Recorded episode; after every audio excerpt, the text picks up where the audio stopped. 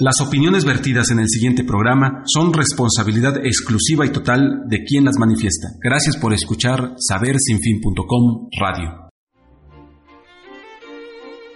¿Estás pensando en disfrazarte? Ven a Disfraces Puebla. Estamos en 16 de septiembre 1303-B en la Colonia Centro, en Puebla, Puebla. Ahí tenemos togas, cadetes, trajes de etiqueta, botargas, una extensa variedad en accesorios y más. Síguenos en Facebook, Disfraces en Puebla. Visita nuestra página disfracespuebla.com.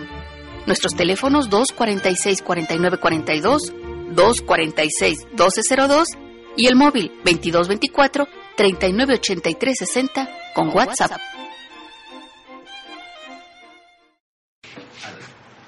Hola, ¿qué tal amigos que nos escuchan y que escuchan la señal internacional de sabersinfin.com? Eh, mi nombre es Oscar Gómez y el día de hoy, eh, eh, ausencia un poco de Chel Pérez Hernández, vamos a estar dirigiendo el trino. nos acompaña para esta emisión especial nuestra, nuestra amiga de, de ya bastante tiempo, Kenny Beth, ¿cómo estás? Bien, bien, gracias por la invitación, Oscar. Y bueno, este, este programa se, se basa ya que en diciembre del año pasado se iba, iba a haber un concurso de flautas, un concurso nacional, que por razones eh, Naturales. naturales, por el sismo que ocurrió en septiembre, se pospuso y se realizó hasta, hasta febrero. Eh, es, es un concurso nacional que, que se genera de flautas y acá la, la compañera tuvo la oportunidad de participar y de inclusive inclusive llegaste a, a segunda a- a- a- hasta, hasta qué parte del concurso llegaste Pues hay tres etapas, la eliminatoria, la semifinal y la final. Entonces en la eliminatoria hubo posibilidad de pasar a la semifinal, pero pues no. bueno y lo importante de este concurso creo yo es que la, la música acá en Puebla eh, sigue como que en este transcurso de, de evolucionar y somos pocos los que acá en Puebla tenemos la, la oportunidad de participar si quiere uno de estos concursos o de montar el repertorio que piden Entonces, eh, tú, tú, tú eres, creo que yo, de las pocas personas de nuestra edad que conozco que han logrado estar en este tipo de concursos. Eh, ¿Cómo fue la experiencia? ¿Cómo se siente estar ah, frente a muchos flautistas de nivel nacional con muchísimos niveles? Pues de entrada eso, eh, el saber que hay eh, pues maestros jurados que son unos maestros, sí, justo de la flauta. Y que mm, finalmente han contribuido a que el nivel el nivel nacional de flauta o el nivel musical haya ido ascendiendo. Y luego pues saber que están de varios estados que, que todos se han preparado meses antes o desde que la convocatoria fue lanzada. Y pues con los nervios de todo, del viaje, del concurso, de pues de que te están escuchando aparte, o sea, tus familiares, tus maestros. Y pero una experiencia sobre todo también muy enriquecedora porque pues finalmente uno se relaciona con otros músicos, con otros flautistas, uno escucha las propuestas que tienen musicalmente y también pues uno aprende a, a reconocer el nivel que uno tiene, ¿no? Es como tú decías, eh, cómo estamos en Puebla a nivel nacional ahora sí, ¿no? Como los Claro. chicos de nuestra edad, que es lo que realmente están tocando. ¿Qué, qué tipo de repertorio fue el que te pidieron o qué tipo de repertorio eh, es, es el que presentan en estos concursos? ¿Varía? O sea, ¿escogen repertorio de todas las épocas o se centran más en un compositor o un estilo?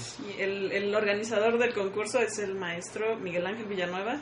Eh, Él está actualmente impartiendo clases en la Universidad Nacional.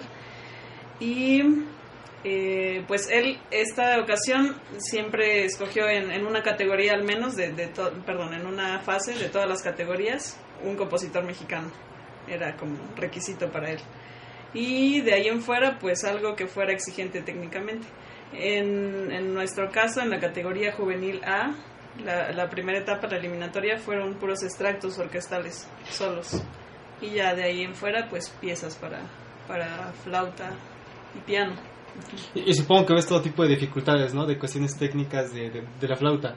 Eh, de repente acá nos metemos mucho en cuerdas y casi no, no tenemos invitados de, de alientos. ¿Qué, qué, qué, qué- tipo de, de técnicas complicadas existen en la flauta o técnicas extendidas se llama? Pues técnicas quizás ya de alguna manera difíciles son la, la doble articulación, que es eh, ya como entendido muy, muy fácilmente. Normalmente las notas que, que estamos tocando las articulamos como tú, tú, tú, tú. Y la doble articulación es tu, tu, tu, tu, tu, para que la lengua sea un poco más rápida. Y pues las técnicas extendidas, sí, el uso de la voz mientras se toca la flauta. Em, sonidos que se producen al golpear con la lengua solamente en la embocadura o al golpear solamente las llaves.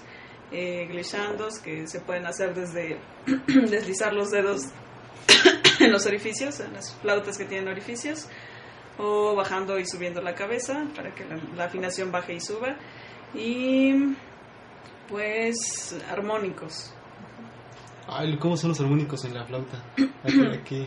Pues uno ocupa la misma posición de, de una nota, por ejemplo, re, y su armónico es la octava primero, ¿no? Después Y, va... y supongo que el timbre cambia, ¿no? De Sí. ¿Eso es más dulce?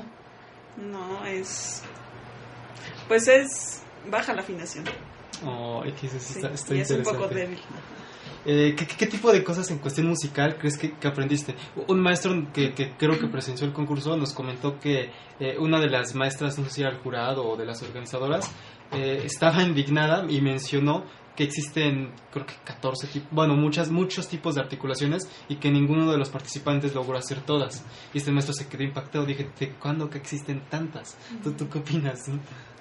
Mm, Pues quizás tipos de articulaciones no, pero por ejemplo en cuanto al vibrato, ahí sí, ¿no? Este, están desde los que lo hacen con el diafragma y los que lo hacen de garganta, igual el frulato de garganta o con la lengua, entonces eh, de repente ahí cambia un poco en las, en las técnicas o en la escuela, ¿no? Porque unos vienen de Jalapa con un maestro, otros vienen de Puebla, de Monterrey, de México, pero en México está el Conservatorio Nacional, está la universidad y está este, la superior de música, entonces pues varía, ¿no? Claro, de claro. acuerdo a la academia. ¿Y, y, y, y tú, y tú aprendiste algo en de alguien en cuestión musical? Tal, tal vez la técnica, tal vez la manera en la que alguien interpretó algo te agradó. ¿Escuchaste alguna pieza que tú ya hayas tocado o que hayas eh, escuchado antes? Pues desde lo que escuché del concurso, eh, en el caso de la variación, perdón, el tema de variaciones para flauta y piano de Jorge Córdoba, eh, que él pide técnicas extendidas, es decir, eh, una, una de las que creo que, que me gustó experimentar y que solo vi hasta el concurso es que cuando cantaban las notas y luego tocaban, abrían la boca para decir la vocal A y después ya empezaban a tocar, ya cerraban un poco la boca, es decir, como A y luego ahora sí, este tocar. Cuando yo lo hacía ya con la boca cerrada y intentando soplar de una vez. Entonces es, es como, como las dobles cuerdas en, la, en, la, en los instrumentos frotados, ¿no? Sí. Está padre. Eh, ¿cuánta, ¿Cuánta variedad de, de notas puedes hacer con esta técnica? Sí, sí puedes hacer como una... Ay, ¿cómo se dice? Como una pequeña línea melódica a dos voces, como, Ujú, sí, como sí, un contrapunto pequeño. Ay, Sí.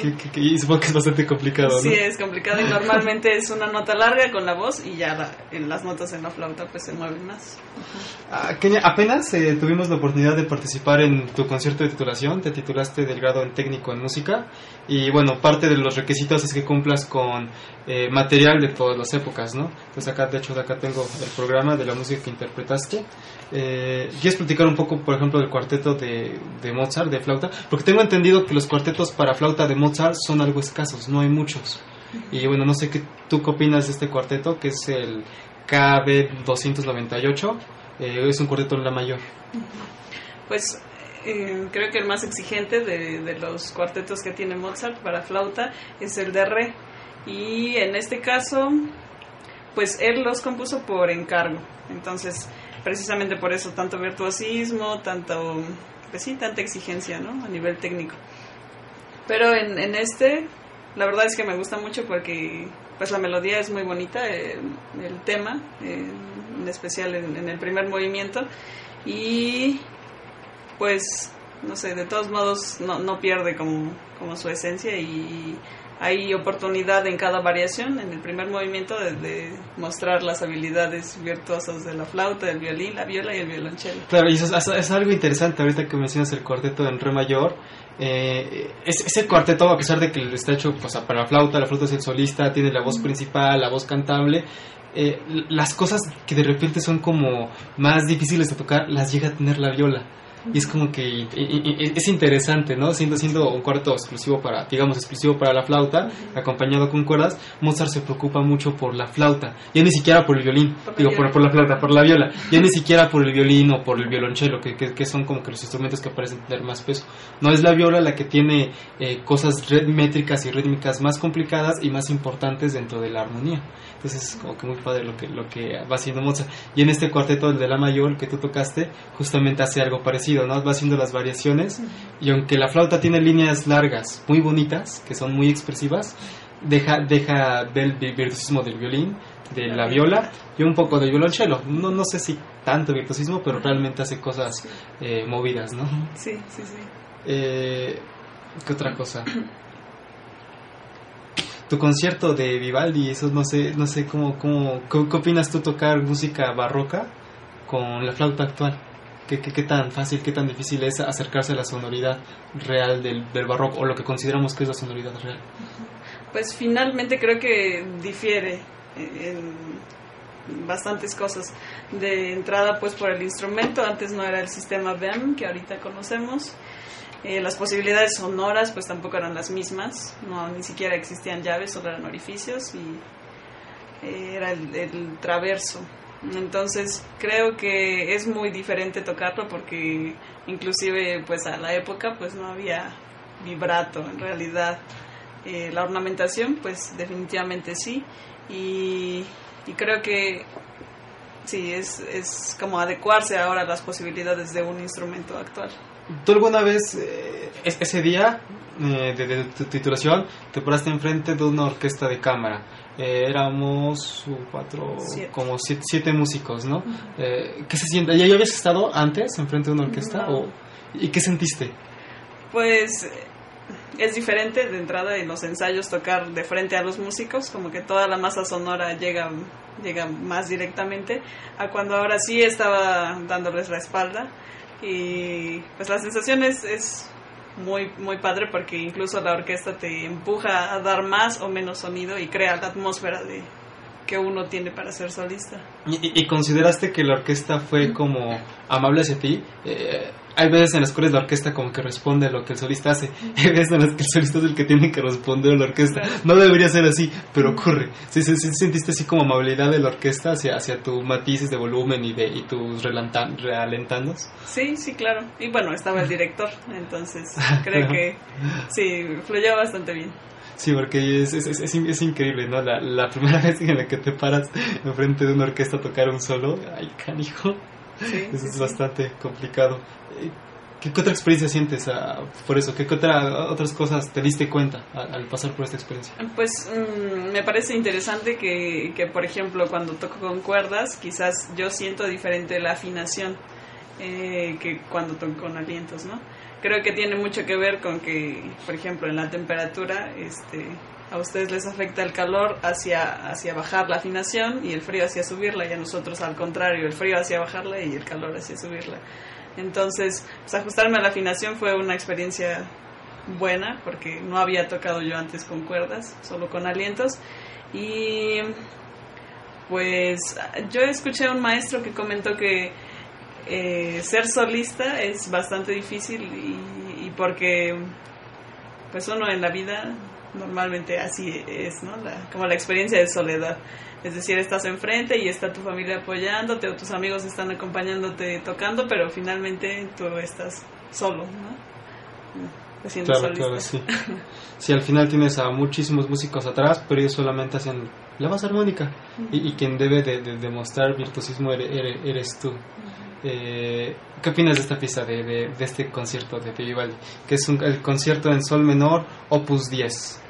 Eh, me parece interesante que sea un concierto breve, pero aún así exigente en cuanto a, lo virtuoso, ¿no? Hay muchas versiones que lo tocan demasiado rápido y otras que es, es un poco moderado. Y es una de las, de las piezas que, si no me equivoco, es, entra en la clasificación de música de programa o programática, porque hace alusión a, a, algo en específico. Este concierto se llama La Noche, o bueno, La Note. Em, y hay dos movimientos que están titulados, uno que se llama Fantasmas y el otro El Sueño. Entonces creo que, que durante toda la pieza o durante todos los movimientos hay una cierta intención de representar algo de la noche, es decir, como el oscurecer, eh, los fantasmas, ¿no? Eh, luego lo tranquilo de, de, la noche quizás pasa por el sueño y luego como el fin de la noche, ¿no? Que, que está a punto de, de, amanecer, ¿no? De romper claro. el alba. Entonces, me parece muy, muy interesante que tenga un título y poder relacionarlo con, con ese tipo de cosas que son cotidianas. Y, y, otras cosas interesantes, algo, algo que hace mucho, por lo cual se hizo famoso Vivaldi en su momento, fue con todos los conciertos de la extravaganza y las disonancias que, que ocupaba. Este movimiento que dices que se llama El sueño, ocupa ese mismo tipo de disonancias que si bien no son tan raras, para la época era algo sumamente nuevo. Entonces, eh, estas disonancias y suspensiones tan largas que hace Vivaldi con las cuerdas acompañadas es algo que da como otra, otra sensación. Eh, de hecho, creo que empieza con, con, con, con una disonancia, este movimiento. Son notas largas, eh, hay disonancias entre la flauta y se van resolviendo. Y hay muchísimas suspensiones, entonces, como que extraño que una pieza barroca eh, se, esté construida en este estilo y se escucha muy padre. Y, y, y, no sé, creo que esa es la razón por la cual hay tantas. Es, es una pieza, son piezas lentas, delicadas, que se escuchan bien con vibrato, se escuchan bien sin vibrato. Ya, ya sabrá uno si lo, si, si lo interpreta de cierta manera o no, pero tienen muchísimas formas de sonar bien. Entonces, yo creo que eso es lo difícil de, de tocar la parte melódica de esos, ¿no? Uh -huh. Tener una decisión de voy a tocar esta línea de esta manera. Eh, en base a cualquier argumento, ¿no? Hay, hay muchas maneras de tocar barroco hoy en día. En tu, en tu titulación tienes que tocar música mexicana. Al fin y al cabo, creo, creo que es una de las partes que me gustan más de las titulaciones de acá, que te, te obliguen de cierta manera a tocar algo del repertorio nacional. Eh, tú, tú, tocaste algo de un compositor que inclusive sigue vivo, ¿no? Sí. ¿Qué, ¿Qué, opinas al respecto? Porque yo de esta hora sí no supo absolutamente nada hasta que la escuché el día, el día de tu titulación. Pues Jorge Córdoba, eh, actualmente un, un, compositor activo. Eh, yo antes del concurso no había leído mucho y ni del concierto eh, acerca de su currículum, pero es un compositor destacado en, en la parte coral. Y ha asistido a varios concursos y pues presentaciones. Y en esta pieza lo que trata de hacer es bueno tema y variaciones ya es como muy claro no de un tema trata de desarrollar eh, pues esta parte como como de patrón y variarlo en cuanto a armonía melodía rítmicas no eh, pero lo que incluye y que precisamente decíamos es que hace variaciones, las llama neotímbricas, porque precisamente en los armónicos cambia, cambia el timbre, ¿no? Este, um, con, con, la voz y todo, en el piano, bueno, como es acompañamiento, pues quizás no hay tantas variaciones, ¿no? Pero, pues, creo que es una pieza algo exigente, aunque cada variación es muy breve, o sea, no rebasa los dos minutos eh, pues es de, de exigencia y, y, también algo que me comentaba mi profesor es que hay que entender esta música también como eh, corporalmente, ¿no? Con los movimientos. De repente es un carácter agresivo, entonces hay que moverse y la expresión facial y luego algo más de reposo, entonces cambiar. Eh, no, no, sé, yo, yo supongo, no sé qué tan cierto sea, que, que la especificación de la, de, de, la partitura es bastante grande, ¿no? O sea, uh -huh. los acentos y todo. Y yo, yo lo escuché y dije, wow, se ve que es una pieza muy difícil de leer uh -huh. para, para empezar. ¿Qué, qué, qué, cuánta, ¿Cuántas problemáticas tuviste con, con esto? O, hubo, o, de volada. No, hubo varias cosas en las que sí tuvimos que recurrir, incluso al compositor, porque no era muy claro este es decir los armónicos eh, uh, decían ciertas notas pero esas notas no son armónicas. Claro. eh, ya ya lo o más bien ya lo son en sí no tocándolas. Eh, entonces tuvimos que llamarle para que nos explicara bien cómo era todo esto.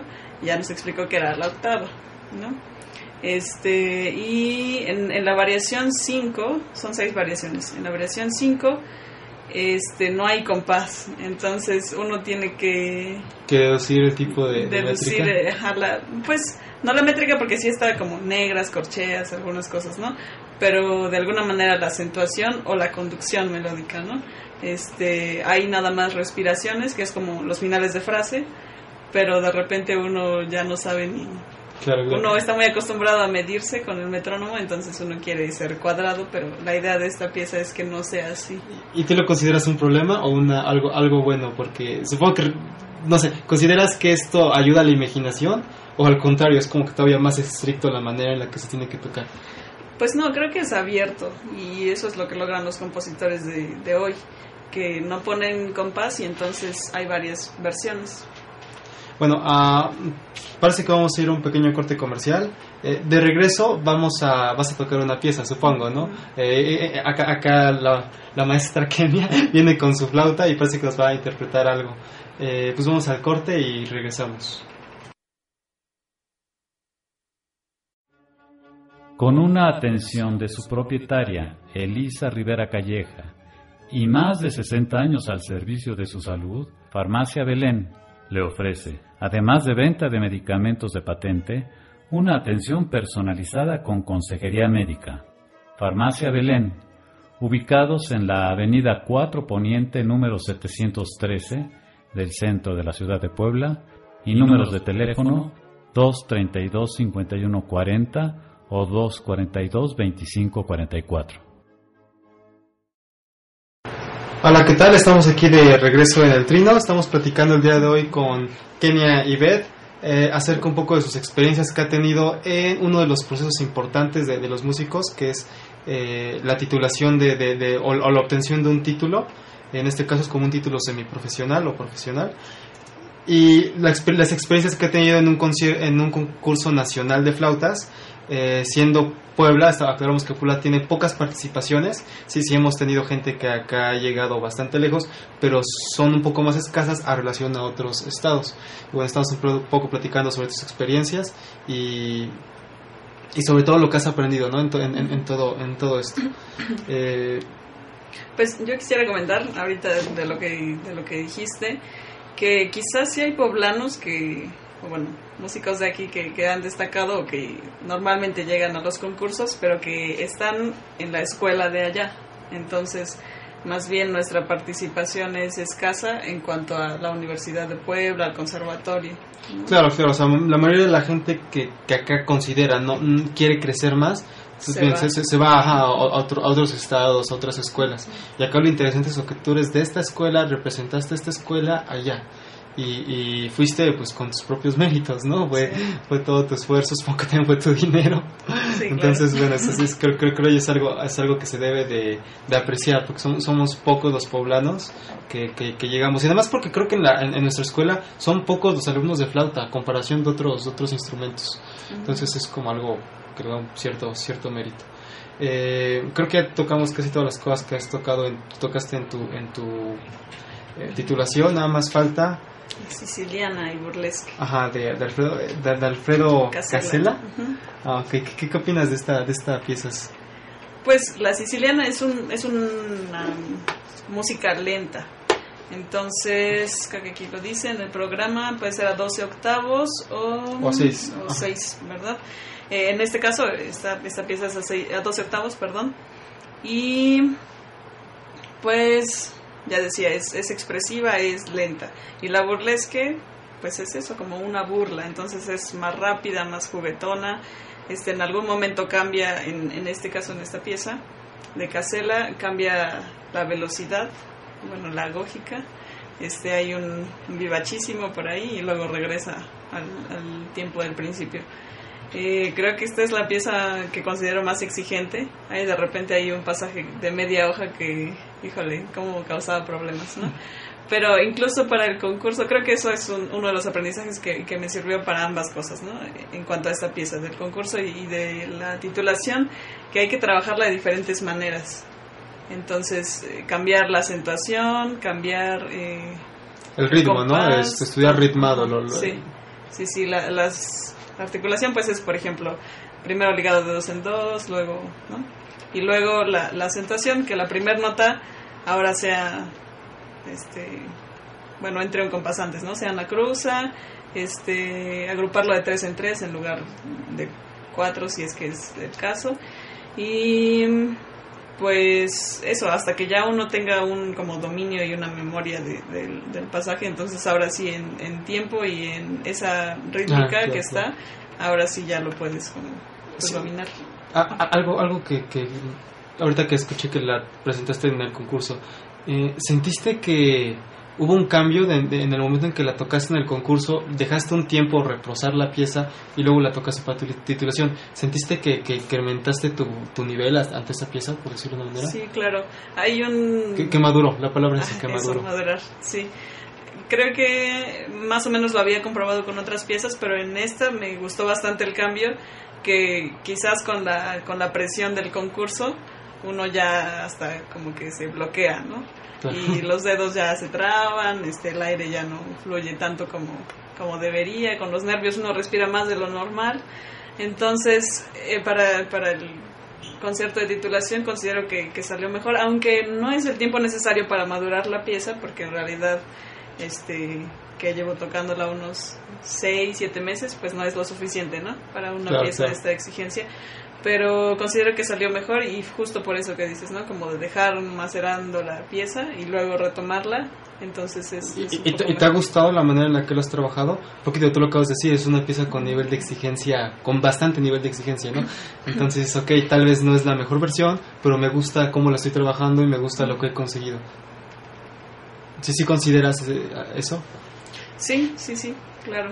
Eh, mm, pues de entrada eh, el proceso fue, fue quizás rápido, pero, pero me ha gustado las ideas musicales que he logrado conseguir gracias a, a esta pieza. Bueno, ah, parece que ya se nos está acabando un poco el tiempo, tenemos ya la fila esperando en otra cabina. Eh, no sé si gustarías terminar tocando algo, aprovechando que traes tu, tu instrumento. Sí, bueno, es solo tocaré una parte. De, no sé si me puedes apoyar agarrándola. claro.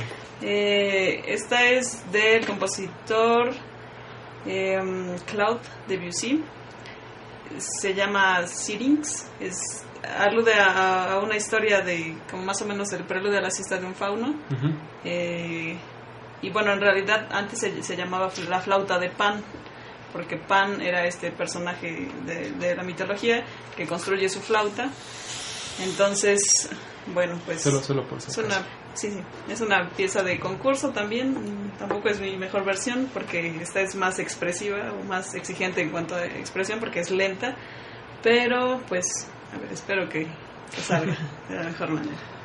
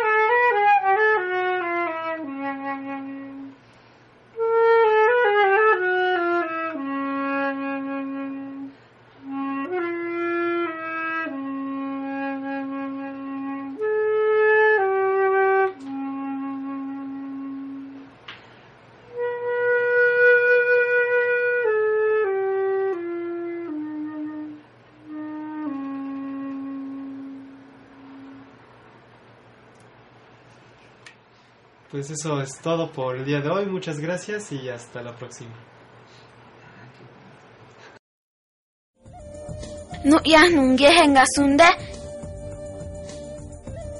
Sabersinfin.com